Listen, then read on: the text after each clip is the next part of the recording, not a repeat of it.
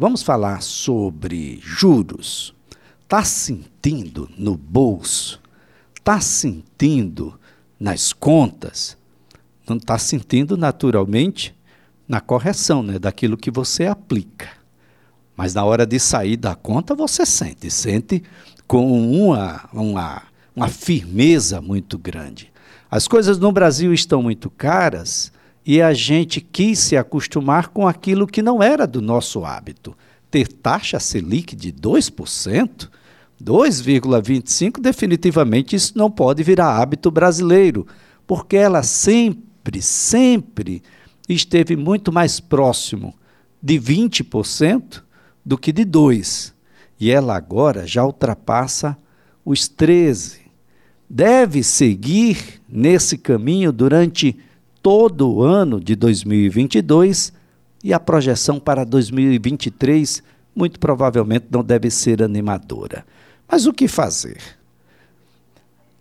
Temos que buscar especialistas na área, especialista em mercado financeiro, alguém que compreende, porque o que era um problema só brasileiro, ou pelo menos não era do costume, do hábito dos que estão mais ao norte na, nas Américas, passou a ser um problema por lá também.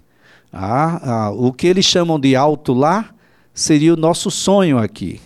Só que por lá, o que é sonho aqui lá é um pesadelo bem grande, gente. Então, os júris têm batido recorde de aumento, tanto aqui quanto nos Estados Unidos. Quem vai nos explicar um pouco qual é o reflexo disso para nós e para os americanos e como a gente pode contornar essa situação e ganhar em cima dessa situação é o especialista em mercado financeiro Wallace Oliveira, que eu agradeço, viu, Wallace?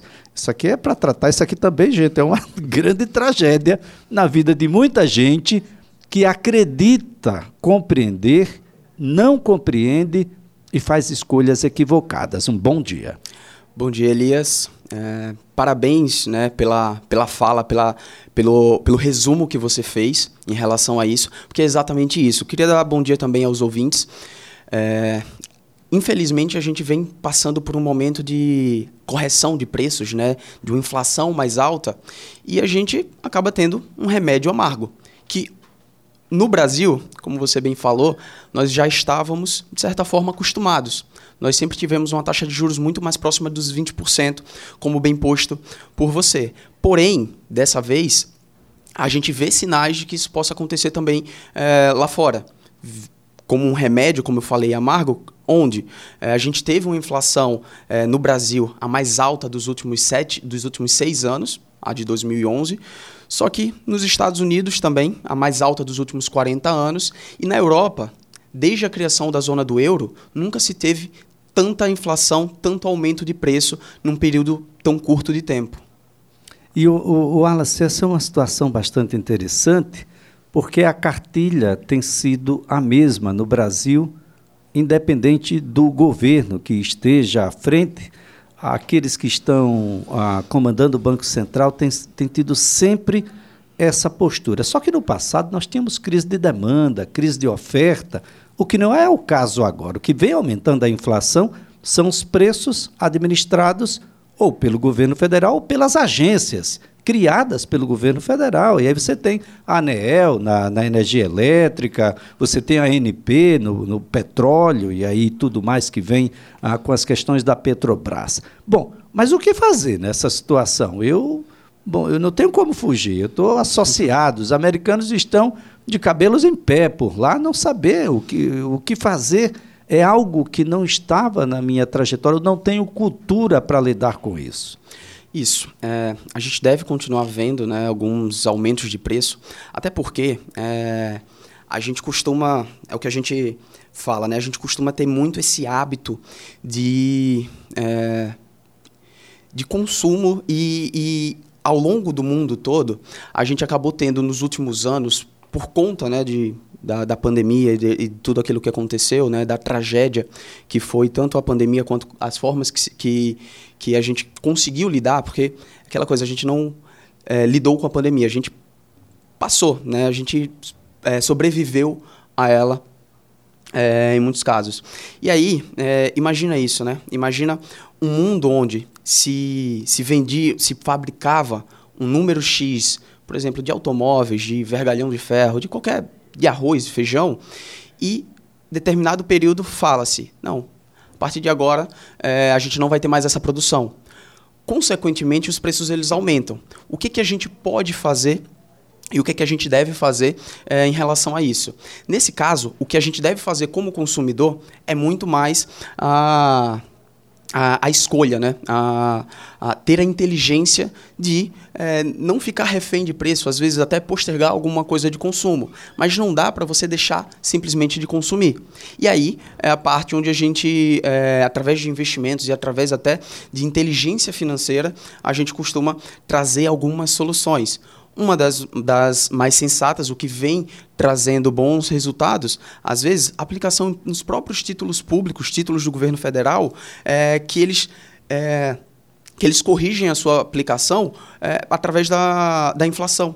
Então, alguns títulos que, ano passado, como a gente teve 10% de inflação, alguns títulos que. É, títulos curtos de um ano, um ano e meio, que renderam ali 12, 13, 14% no ano, onde a inflação foi muito alta. Por quê? Por conta dessa, desse, desse, é, desse desarranjo econômico que a gente está vivendo. O, o Wallace, o brasileiro já desperta para essas outras aplicações. Durante décadas, vendia-se para o brasileiro médio, o brasileiro comum, a poupança como se fosse a única tábua de salvação. a gente já superou essa fase? Então, a gente vem trabalhando para superar essa fase. É, os últimos anos, tá? É, a gente acabou tendo um, um, um aumento de investidores que saíram da poupança. Por quê? Porque a poupança ela estava ela estava rendendo muito pouco, estava rendendo 1,7%, às vezes 2%, 2,5% ao ano. Mas só por isso que saiu. Qual que foi o grande problema? A maioria desses investidores acabaram né, é, indo para o mercado financeiro de uma forma autônoma, acreditando ali nos gurus de mercado financeiro e as pessoas não entendiam muito bem que esse guru do Instagram ele está ali para receber o maior número de cliques. Então ele precisa ser catastrofista ou falar que você vai ganhar dinheiro fácil, o que não é verdade, tá? Precisa-se de um estudo, precisa-se entender a necessidade. Aquela coisa, é, um guru do mercado financeiro que está ali com seus é, com a sua renda de 800, 800, 1 milhão de reais todos os meses, provavelmente a demanda de investimentos dele e a capacidade de investir dele é muito diferente daquela pessoa que está ali é, fazendo as contas para para que o recurso, né, para que a sua renda dure até o final do mês. Então, isso tudo precisa ser levado bastante em consideração e cada pessoa um planejamento. A gente até costuma falar né, que é, é, a melhor forma de investir é você investir do seu jeito. Então, identificar qual é o seu jeito, qual é a sua necessidade e fazer de acordo com isso. Bem, durante muito tempo, muita gente achou que Ibovespa, a bolsa de valores, era algo apenas para os milionários, os grandes empresários, aqueles que tinham de fato um poder aquisitivo muito elevado. A gente já começa a desfazer isso também a juros como estes lá nos Estados Unidos e aqui no Brasil pode de alguma maneira ter como reflexo um ganho maior do que uma aplicação dessas que são muito seguras e que a gente sabe que vai ter um acréscimo muito, muito pequeno? Então, isso daí é um ponto até. É, a gente costuma falar né, que é, a gente precisa sempre avaliar um, um momento, um investimento contra o outro. Porque imagina, você tem ali que seja 10 mil reais e você precisa aplicar esses 10 mil reais. Ou você vai para a bolsa, ou você vai para a poupança, ou você dá a entrada, hum, sei lá, num terreno, alguma coisa assim. Ou, ou seja, você tem várias opções, só que o seu dinheiro é só um. Então você precisa escolher a melhor opção. Né? É, a parte de bolsa, sim, é, vários investidores entraram na bolsa, só que esse é um ponto também é, de muita atenção, tá? Questão de momento. O que acontece? É, há pouco tempo atrás, a gente tinha uma taxa de juros de 2%. Então, se eu quisesse fazer um investimento muito conservador, eu receberia 2%. Será que faz sentido? será que não era melhor eu pegar esse dinheiro e ir para a bolsa, que tal, talvez eu perdesse um pouco de dinheiro, mas talvez também eu ganhasse muito dinheiro. Eu podia ganhar 12, 13, 15%. Então, várias pessoas tiraram dinheiro da renda fixa da poupança e foram para a bolsa. Isso também faz com que a bolsa, a partir do momento que ela é mais procurada, eleve os, os seus patamares, os seus preços, os preços das ações. Só que, o que aconteceu ano passado? A gente levou a nossa taxa de juros de 2%, apenas 2%, para o, o patamar que a gente está esse ano de 13,25%. Isso significa que, a partir de hoje, se eu aplicar em renda fixa, se eu aplicar em título do governo federal de uma forma mais conservadora, ao longo de um ano, eu recebo 13,25%. E aí vem aquela outra lógica. Peraí. Quase todas as empresas da Bolsa conseguiam me dar uma rentabilidade superior a 2%. Então, naquela época, era melhor ir para a Bolsa. Hoje, nem toda empresa consegue me entregar uma rentabilidade de 13%. Então, é melhor, talvez, realmente, eu me reposicionar e ir para o mercado de renda fixa. Pouca gente percebeu isso no ano passado. E é muito comum. Quando a taxa de juros ela está subindo, eu sair dos investimentos de maior risco e começar a procurar investimentos mais conservadores. A mesma coisa, ao contrário. Hoje a gente já está num patamar de taxa de juros bastante alto. Talvez a gente ainda suba um pouco mais, mas nada. Lógico, né? Aí é, infelizmente eu não consigo adivinhar o futuro, mas é muito provável que a gente não chegue lá, sei lá, 20, 25%. A gente não vai chegar a 20, não ano que vem. Mas parece-me que há uma tendência de se manter acima, pelo menos, dos 10, 11, 12%. Perfeito. Ah, dessa, dessa taxa Selic. Pelo menos assim ah, o Copom vem prevendo. Mas as previsões do Copom nunca foram tão ah, curtas, né? até mesmo para o próprio Copom ele vem revisando as suas previsões mês a mês, que o diga durante o ano de 2021, que uhum. tinha crescimento X e depois foi revendo, revendo, praticamente não teve crescimento, achava que a inflação era Y e a gente foi crescendo, crescendo, crescendo. Então, mesmo as autoridades que têm as informações privilegiadas, como o Copom, têm dificuldade de prever e imaginar nós aqui no, Exato. Um cantinho e mais até, ao extremo. E até, Elias, para a gente explicar um pouquinho os motivos desses, desses reajustes, tá? É, lógico, todo mundo sabe que é para conter a inflação. Mas como isso é utilizado para conter a inflação? Eu costumo, né, para os investidores, é, dar um exemplo que eu particularmente gosto bastante, né? Que é o seguinte: é, a taxa de juros, vamos supor, como ela era ano passado, 2%, muito baixa. Seria como se eu chegasse para você e falasse: Olha, Elias, eu tenho aqui um milhão de reais para te emprestar. Pessoal, é só um exemplo, tá? Não estou emprestando um milhão de reais aqui para Elias, não. Mas é, eu tenho um milhão de reais para te emprestar. E daqui a um ano, você me devolve esse um milhão de reais e me paga mais mil reais. Você concorda que você também pega, que você pegaria esse dinheiro emprestado? Ah, com certeza. A taxa de juros é muito baixa. Isso. Então, mais pessoas pegam dinheiro emprestado, mais pessoas se financiam, mais esse dinheiro precisa ir para algum lugar. E ele vai para imóveis, ele vai para a bolsa de valores, esse dinheiro vai para o consumo, vai para comprar carro, é, para bens de luxo e etc.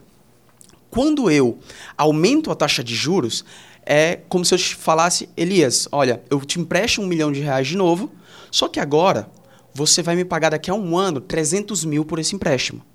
O que, que vai acontecer? Com, é, com essa taxa de juros um pouco mais alta, na verdade bem mais alta, você vai começar a pensar um pouquinho melhor. Peraí, será que vale a pena? Lógico, vai ter aquela pessoa que vai estar tá extremamente apertada e vai pegar dinheiro a qualquer momento. Então, essa pessoa vai se financiar a essa taxa de juros de é, eh, 300 mil ao longo de um ano, ou seja, 30%.